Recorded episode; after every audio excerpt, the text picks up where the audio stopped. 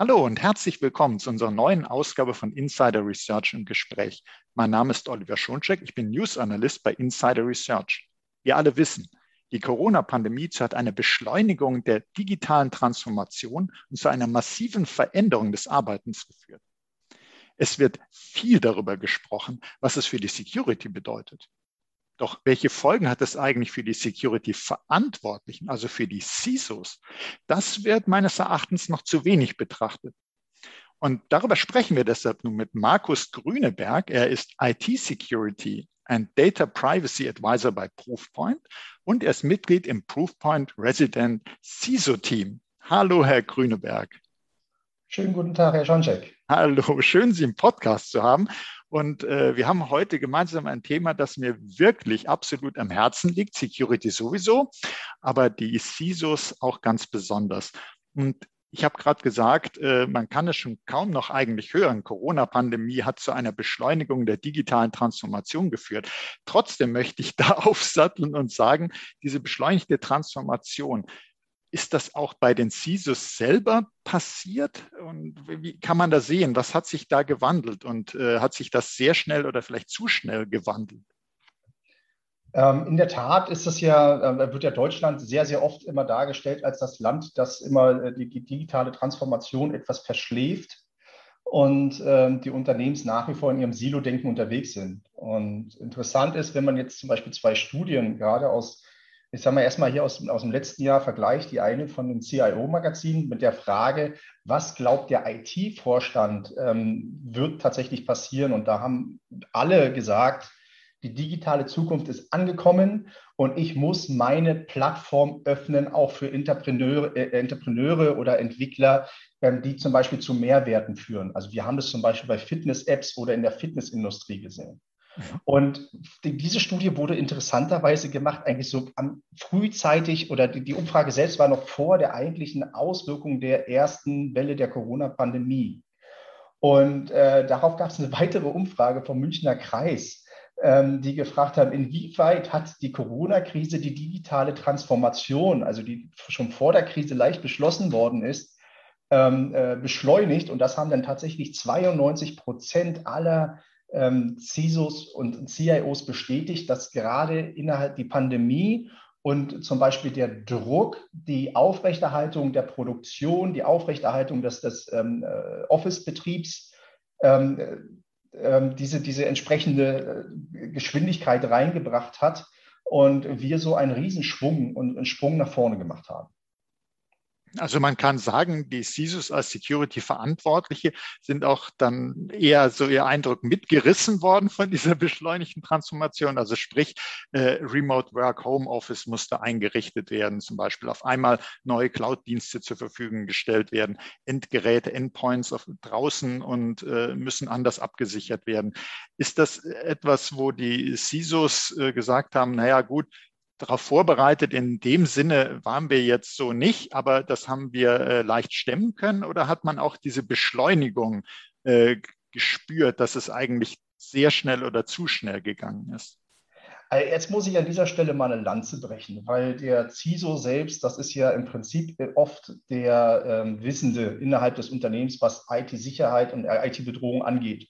Und äh, die haben in der Regel ein sehr, sehr gutes Bild darüber, äh, äh, welche, wie die Bedrohungslage tatsächlich ist und äh, was man alles tun könnte. Ja, nur ist mhm. allerdings, und das ist in der Pandemie auch ein wenig passiert, ist ähm, hat eine Veränderung der CISO-Rolle aus meiner Sicht stattgefunden. Das heißt, ähm, durch diesen schnell Vorwärtsgang der digitalen Transformation sind im Wesentlichen die Vorstandsebene im, im, im Sinne von des, des Vorstandsvorsitzenden des Businesses und des IT-Vorstands extrem nahe zusammengerückt, ja, weil halt diese offene Plattform existieren muss, äh, Kollaboration muss funktionieren. Und jetzt muss das allerdings auch noch zum Beispiel mit der Auflösung des typischen alten Perimeters, also der, des Firmenzugangsknotenpunktes Internet, äh, ähm, aufgeschlüsselt werden. Und ähm, hier ist im Prinzip, hat sich im Prinzip der CIO so ein bisschen die security-technischen Aufgaben vom CISO mit auf den eigenen Tisch geholt, weil es natürlich zukünftiger wesentlicher Bestandteil der IT-Sicherheit oder wesentlicher Bestandteil einer Plattform muss ein bestimmter Punkt IT-Sicherheit äh, sein. Und der CISO selbst wurde in der Zeit zwar ein wichtiger, aber eher ein Advisor für die IT-Sicherheit und konnte dann zum Beispiel nur noch nachsteuern und sagen, passt auf, wir haben jetzt Remote Home beschlossen. Ähm, die Mitarbeiter müssen jetzt relativ schnell von zu Hause aus sicher arbeiten können.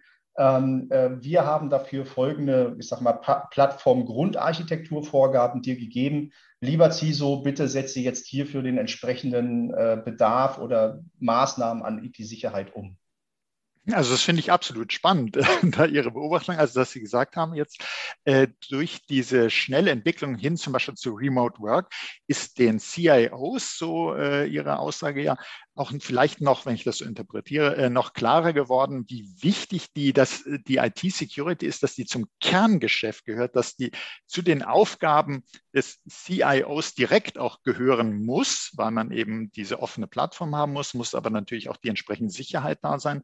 Und äh, der CISO ist dabei weiter wichtig geblieben, aber mehr eben in beratender Funktion. Die Entscheidung, das Operative beim CIO und so strategische Empfehlungen, Hinweise, Unterstützung, was soll ich denn jetzt für eine Lösung nehmen beim CISO? Habe ich das so richtig interpretiert?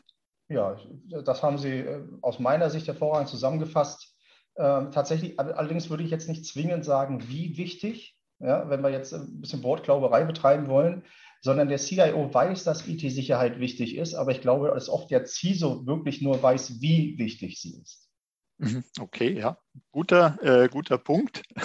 Die genaue Bewertung, das macht nochmal diese Advisor-Rolle sozusagen des CISOs nochmal sehr deutlich, dass man sagt, okay, der eine sagt, es ist wichtig, aber die genaue Wichtigkeit, was wichtig ist und wie man vorgehen muss, wie man priorisieren muss, das ist immer noch der CISO, der äh, da eben entsprechend diese Rolle innehat. Und jetzt hat Proofpoint ja die Studie gemacht, The Voice of the CISO.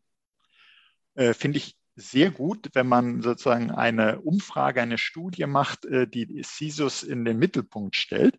Und da, wenn Sie uns da so ein bisschen an den Ergebnissen teilhaben lassen, zum Beispiel, äh, was da vielleicht rausgekommen ist an Belastungen für CISOs, wie die das erlebt haben. Was, was sagt denn die Studie aus? Ja, also äh, voranstellen möchte ich, also wir haben mit, bei über 1400 CISOs in der Welt nachgefragt, natürlich auch getrackt, was regional da ist, äh, was, was, was regional wie unterschiedlich geantwortet wird und ähm, haben natürlich jetzt eine globale Sicht und teilweise auch eine regionale Sicht. Daher kann ich hier jetzt mit Einblicken auf globaler und sagen wir mal für heute aus, vor allem aus der deutschen Sicht mal ein bisschen dienen. Mhm. Ähm, tatsächlich ist es so, dass diese, dieser Fokus auf die typischen Bedrohungen, wie sie heute stattfinden, ist absolut äh, gegeben. Das heißt, äh, wenn man, Deutschland ist zum Beispiel am höchsten gerankt in der Wahrnehmung der Bedrohung durch Ransomware-Angriffe. Ähm, kann vielleicht auch ein wenig daran liegen, dass es äh, massiv durch die Medien gegangen sind und Emotet in dieser Region sehr, sehr stark gewesen ist.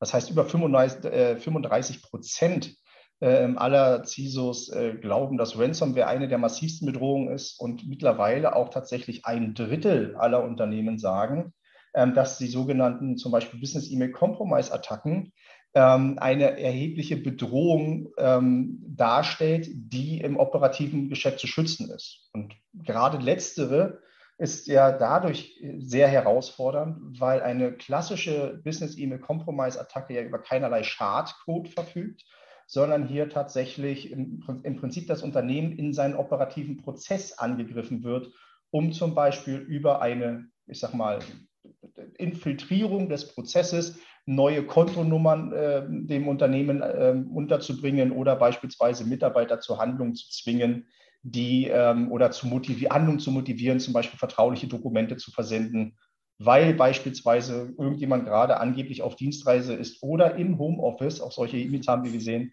im Homeoffice auf ein wichtiges Dokument nicht zugreifen kann und das doch bitte mal schnell an die und die Adresse geschickt bekommen möchte. Ja, da kann ich mir auch gut vorstellen, wie Sie ja gerade sagten. Jetzt äh, ist es ja auch noch viel wahrscheinlicher oder war und ist es leider auch noch viel wahrscheinlicher, dass jemand sagt, ja, ich bin äh, nicht im Büro, äh, ich bin da und da, aber ich muss, äh, diese wichtige Überweisung muss getätigt werden, kann das bitte mal gemacht werden? Und äh, bitte auf diese Kontonummer, wir haben hier ein dringendes Geschäft, das ich, äh, davon wusste bisher keiner, weil wir sind ja alle auf uns gestellt und jeder ist für sich. Und also insofern auch nochmal eine neue Möglichkeit, das psychologisch äh, und trickreich auszunutzen. Und wenn wir jetzt mal gucken, die, die CISOs haben ja das dann auch eben äh, erlebt, dass, äh, dass jetzt solche Angriffe zunehmen, Ransomware, wie, wie schädlich, äh, wir, wir erleben das jetzt ja die Tage am laufenden Band, ja. ist ja nicht so, dass wir äh, Monate zurückblicken müssten, ist ja alles ganz aktuell. Und wie, wie, wie können die mit diesen Belastungen äh, umgehen? Weil es einerseits, denke ich mir, äh, sieht man die Angreifer, die werden immer professioneller, äh, intelligente Angriffe erfolgen, zielgerichtet, die sind super informiert, die haben äh, Tools zur Verfügung, äh, die, wenn, wenn, die analysiert werden, wo man sagt, das ist nicht eine übliche Schadsoftware, wo nur ein bisschen was verändert wurde, die ist komplett neu programmiert worden zum Beispiel. Und dann gibt es eben die internen Kräfte, die an, an den CISOs rütteln, äh, weil die eben sagen, hier, ähm, du, was, was machen wir? Wie, wie können wir vorgehen? Was ist deine Empfehlung als Advisor?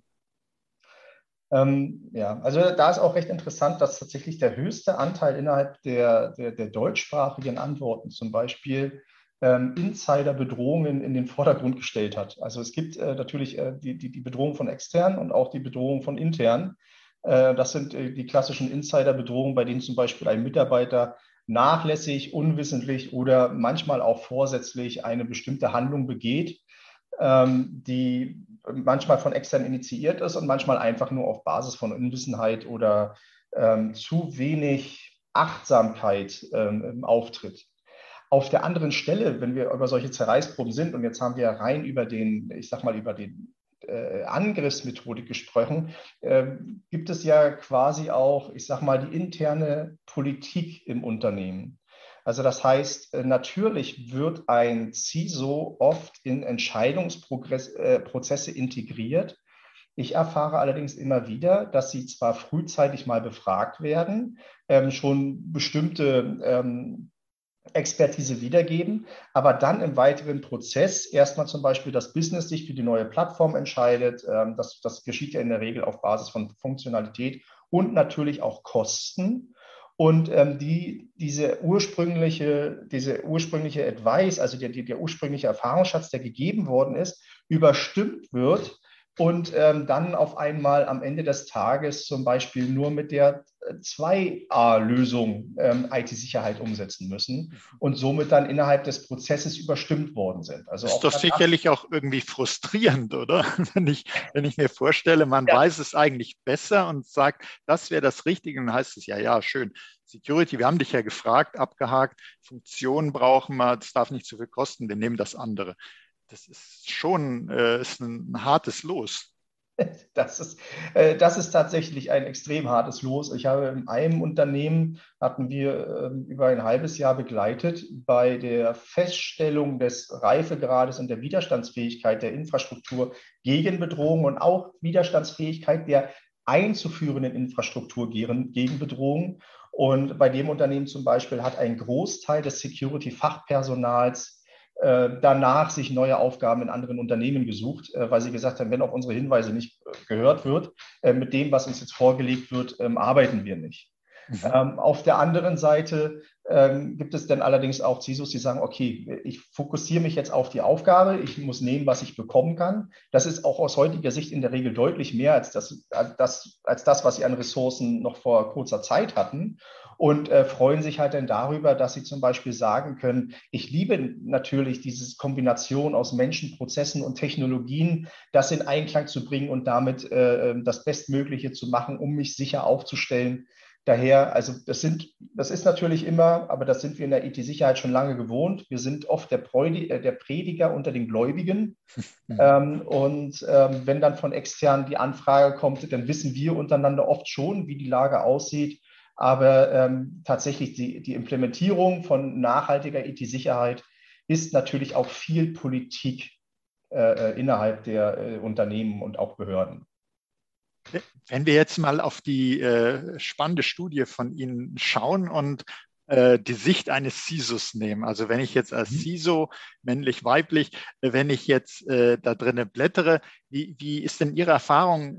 Ist das für, ein, äh, für CISOs selber spannend? Äh, was gucken die sich bei so einer Studie denn an?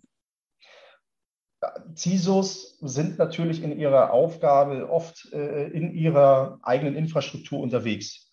Und äh, natürlich wollen sie wissen, sind die Maßnahmen, die ich treffe, sind die Gedanken, die ich habe, ist der Fokus in der IT-Sicherheit, den ich setze, aktuell auch der, wie das zum Beispiel meine Sparingspartner aus anderen Industrien, aus demselben Industrie-Vertical oder einfach nur andere CISOs auch sehen. Daher nutzen CISOs gerne solche Studien und wollen wissen, ist die eigene Wahrnehmung auch äh, teilt die der Markt selbst oder bin ich jetzt hier vielleicht irgendwo mal falsch abgebogen oder bin ich im Wesentlichen richtig aufgestellt? Also das, solche Ergebnisse werden auch immer gerne genutzt, um mhm. Vergleiche anzustellen, weil man möchte ja doch in der Abwehr immer eine Idee besser sein als der andere.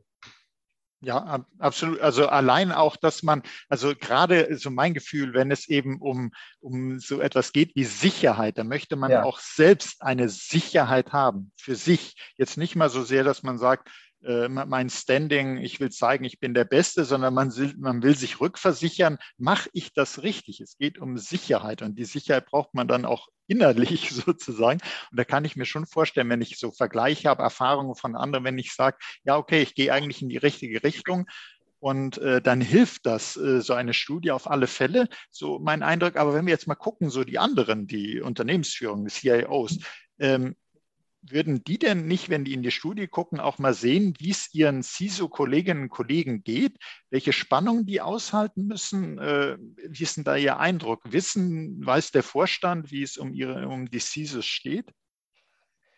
Ähm, ja, jetzt, jetzt kommt tatsächlich äh, ein, ein leichter Widerspruch, den ich persönlich in meinen, in meinen selbstgemachten Erfahrungen sehe und den Antworten innerhalb der Studienergebnisse. Äh, daher innerhalb der Studie zum Beispiel sagt, äh, der Vorstand sieht den Sparings, den CISO als Sparingspartner im Sinne der IT-Sicherheit. Und das beantwortet in Deutschland zum Beispiel 73 Prozent äh, ähm, ähm, aller CISOs, dass man das so sieht. Ähm, die ungefähr dieselbe Menge an CISOs sagt aber gleichzeitig, dass die damit verbundene Erwartungshaltung an die IT-Sicherheit zu hoch wäre. Also, also man, man, man wird wahrgenommen und auch wesentlich besser wahrgenommen mhm. und ähm, weiß aber gleichzeitig, dass die Erwartungshaltung selbst äh, ähm, nicht dem entspricht, was sie tatsächlich liefern und leisten können. Und ein anderer Aspekt der Studie, der zum Beispiel sagt, lieber Herr Ziso, äh, entsprechend der Maßnahmen, die du getroffen hast oder treffen konntest, ne, das ist ja oft eher eine Eingrenzung von Technologie oder Budget, äh, äh, fühlst du dich gewappnet gegen aktuelle Bedrohungen? Sagen 79 Prozent, ich fühle mich gewappnet und ähm, äh, äh, fühle mich nicht gewappnet gegen aktuelle Angriffe und Bedrohungen. Aber ich glaube, dass ich innerhalb der nächsten zwei Jahre, und das sagen 76 Prozent in der nächsten, innerhalb der nächsten zwei Jahre, habe ich die IT-Sicherheit im Griff und äh, haben uns entsprechend gegen Bedrohungen aufgestellt. Also daher, dieses Spannungsfeld ist im Moment hochinteressant. Sie fühlen sich als Sparingspartner, aber gleichzeitig sagen Sie, ähm, die, die Erwartungshaltung, die damit verbunden wird, ist äh, äh, ein wenig zu hoch. Oder wie man früher so schön gesagt hat, äh, die, die alte Antwort, ne, ohne Arme keine Kekse. Ähm, das heißt, äh, oft wird ja dann genau das adressiert, dass man sagt, pass auf, ihr, ihr, ihr sagt jetzt, wir sollen mit dieser Plattform, mit dieser Architektur zusätzlich die IT-Sicherheit anbauen. Dafür brauchen wir XY. Mit den Standardprodukten schaffen wir das nicht. Äh, bitte gebt uns hier auch entsprechend mehr an Ressourcen. Also das äh, klingt alles für mich so, dass die CISOs sich wirklich hohen Ansprüchen ausgesetzt sehen. Die, die wissen, dass sie, sie wollen das auch erfüllen und ähm, hoffen auch, dass sie das eben können, aber sehen eben den Unterschied zwischen dem, was machbar ist und dem, was äh, notwendig ist. Genau. Und äh, das ist natürlich schon so eine Zerreißprobe, wie wir äh, gesagt haben. Und vielleicht wäre es aber doch da schön, ich weiß, wir alle versuchen zum Beispiel im Bereich Security Awareness ja schon seit vielen Jahren äh, voranzukommen, aber Security Awareness ist ja äh, für mich auch nicht nur, dass ich weiß, wie ich jetzt zum Beispiel umgehen muss, wenn USB-Stick, den habe ich jetzt draußen gefunden und dass ich den nicht einfach dran schließe, sondern dass ich einfach auch im ganzen Unternehmen, die ganze Unternehmenskultur, dass ich Security mitdenke. Und kann denn deshalb Security Awareness Training, man sagt ja so schon Mitarbeiter als Human Firewall, kann das denn den CISOs äh, helfen, wenn einfach das Security-Denken stärker verankert ist? Ähm, ja, also ohne Awareness geht es nicht, aber ich würde den, den, den, den Faktor äh, ich würde hier tatsächlich unter, unter, unterscheiden innerhalb von Awareness zwischen wenigstens drei unterschiedlichen Säulen. Ja, das eine ist das typische Grundlagentraining. Also, dass ob der Mitarbeiter überhaupt in der Lage wäre, in der Theorie äh, ähm, einen Angriff zum Beispiel gegen, seine, äh, gegen sein persönliches Verhalten zum Beispiel zu erkennen. Ähm, das ist natürlich eine Sache, die, die kann einmal geschaffen werden. Und ich meine, wer hat sich nicht schon mal einmal pro Jahr gelangweilt, bei dem er die IT-Sicherheitsbelehrung oder sonstigen Compliance-Belehrung wiederholt in irgendwelchen Tools durchklicken müsste, um sich dann danach geschult zu fühlen. Ähm, Demgegenüber steht oft noch ein bisschen die nächsten zwei Säulen, und zwar die Kultur, wie Ergebnisse aus solchen Sachen gelebt werden und die Präsenz im Alltag. Daher, ich glaube, dass zu Security Awareness Trainings heute gehört auch dies immer wieder ähm, ähm, Aufrufen innerhalb des, des, der Gedankenwelt der Mitarbeiter. Und da kann ich mich selbst als perfektes Beispiel nehmen. Ähm, wir bei Proofpoint fahren regelmäßige Fischsimulationen. Mhm. Und ähm, ich bin zweimal selbst als Experte ähm, auf solche Fischsimulationen reingefallen. Ähm, ich habe natürlich jetzt nicht mein Passwort dort eingetragen, weil ich in der eigentlichen Simulation dann auch irgendwann erkannt habe, jetzt hast du hier was nicht so Intelligentes getan. Aber tatsächlich sind wir alltagsgetrieben. Ja? Und der Mitarbeiter heute hat 60, 70, 80, 100, 150 Mails zum Beispiel am Tag zu bearbeiten. Und wenn dann zum Feierabend an der Kasse stehend noch eine E-Mail reinkommt, die man ja heutzutage mit seinem Smartphone abfängt, ähm, wie schnell hat man dann mal auf einen Link geklickt, ähm, äh, den man, weil man denkt, okay, das ist hier nochmal eine interne Mail, da, da, das möchte ich nochmal wissen. Mhm. Daher, ich glaube, dass auch das immer wieder Präsentmachen des Themas sehr, sehr wichtig ist, weil es geht im Alltag unter. Und ich hatte da ein recht interessantes Unternehmen letztes Jahr, da hat mir der CISO gesagt, ähm, wir haben auch dort eine, eine Fischsimulation ausgerollt und ähm, er hat gesagt, ja, das ist recht interessant, dass der Test bei ungefähr 24 Prozent liegt.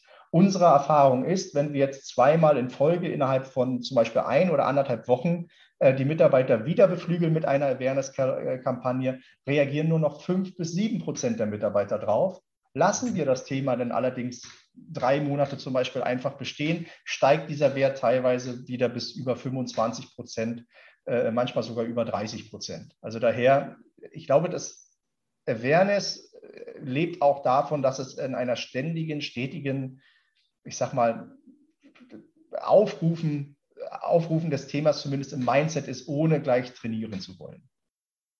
Also finde ich auch absolut wichtig, wie Sie sagen, die Security-Präsenz, dass die dauerhaft da ist. Nicht, dass man sagt, ich habe die jährliche Schulung hinter mir, ja. ich habe meinen Teil getan, jetzt ist wieder Aufgabe des CISOs, nächstes Jahr gucke ich mal wieder, sondern dass auch aus Sicht des CISOs das Thema auf vielen Schultern, auf möglichst allen Schultern getragen wird. Und ähm, das wäre also eine Form der Unterstützung sicherlich, wenn, wenn man sagt, äh, nicht nur ich denke an Security das ganze Jahr über, sondern eigentlich machen es alle. Wenn Sie uns jetzt, wir haben ja gesehen, die CISOs sind starken Belastungen ausgesetzt. Die müssen ja. diese Transformation äh, sicher begleiten und das eben, wenn wir von beschleunigter Transformation sprechen, unter erschwerten Bedingungen. Welche Unterstützung würden Sie denn sagen, bräuchten CISOs denn gerade jetzt mehr denn je in dieser neuen Situation?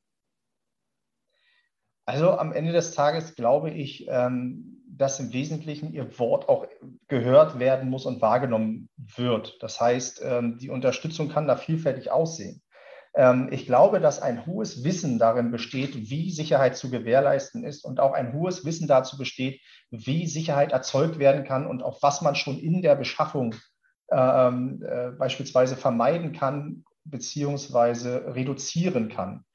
Und ähm, ich glaube, hier braucht es in, zum Beispiel genau solche Statistiken, bei denen man aufzeigen kann, lieber Verantwortlicher, ich will jetzt nicht immer pauschal alles auf den Vorstand stehen, aber lieber Verantwortlicher, ähm, äh, die, die Welt sieht nun mal gerade so aus. Und wenn wir uns für diese Plattform entscheiden mit den und den Lösungen, dann muss uns klar sein, dass das Risiko rechts und links an der und der Stelle deutlich erhöht ist und bei uns zum Beispiel zu der und der zusätzlichen Arbeitslast führen wird, um das erwartete IT-Sicherheitspotenzial zu gewährleisten. Mhm. Und jetzt habe ich Sie als Security-Experten hier im Podcast, ich hätte fast gesagt, an der Strippe, ja. Äh, dann äh, vielleicht können Sie den CISOs, die uns zuhören, aber vielleicht auch anderen äh, IT-Entscheidern, die eben sagen, okay, Security, ich sollte da meine Wahrnehmung vielleicht mal ein äh, bisschen verändern. Äh, was ist denn jetzt in diesen Zeiten von Remote und Hybrid Work äh, das Richtige, wenn man so sagen, was wären denn Ihre Tipps, Empfehlungen? Was sollte man denn in der Security jetzt machen? Auch eben, um die CISOs zu entlasten, aber auch eben, um generell eine sichere digitale Transformation hinzukriegen. Ja. Also ich glaube, das Erste ist erst, äh, dass man seine Fähigkeiten bündelt und äh, die Fähigkeiten, die man besitzt, auch konzentriert. 39 ähm, Prozent innerhalb der Studie haben zum Beispiel gesagt, dass äh, die Automatisierung von IT-Sicherheitsprozessen und die Verzahnung unterschiedlicher IT-Sicherheitstechnologien ein, ein wesentlicher Fokus ist. Und was steht dahinter? Ähm, ich habe dann zum Beispiel, fangen wir mal an, in hypothetischen Zahlen zu sprechen. Ich habe zehn Mann als IT-Sicherheitsteam, habe aber für 100 Mann Arbeit.